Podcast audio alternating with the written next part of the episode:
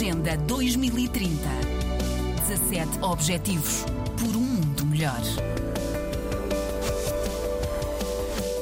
Após quatro meses da posse do governo, o primeiro-ministro regressou ao distrito de Caué, no sul de São Tomé, onde ouviu os velhos problemas que continuam a afetar as comunidades. A questão da água, eh, como foi dito aqui, eh, não é novidade. Há quatro anos é mais veio, há cinco anos eu estive cá e até puseram água numa garrafa para toda a gente ver qual é a qualidade da água. Patrícia Trovoada, ladeado por vários ministros, diretores e chefes de serviços, prometeu soluções, começando pela falta de água. Não vieram fazer tudo, vieram cá trabalhar.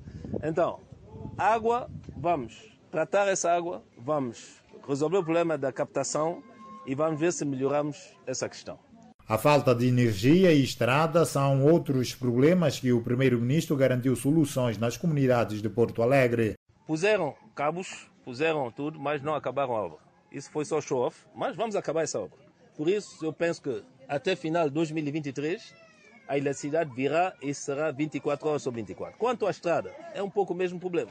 Houve muitos orçamentos em relação a essa estrada. É? é uma estrada importante para a saúde, para a educação, para a agricultura, para o turismo, não é?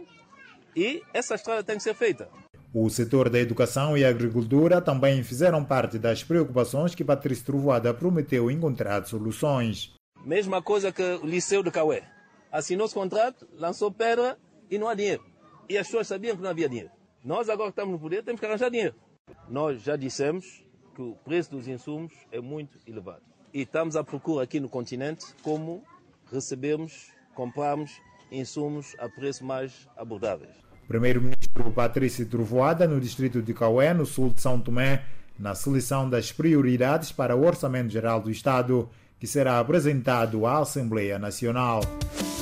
Agenda 2030. 17 Objetivos por um mundo melhor.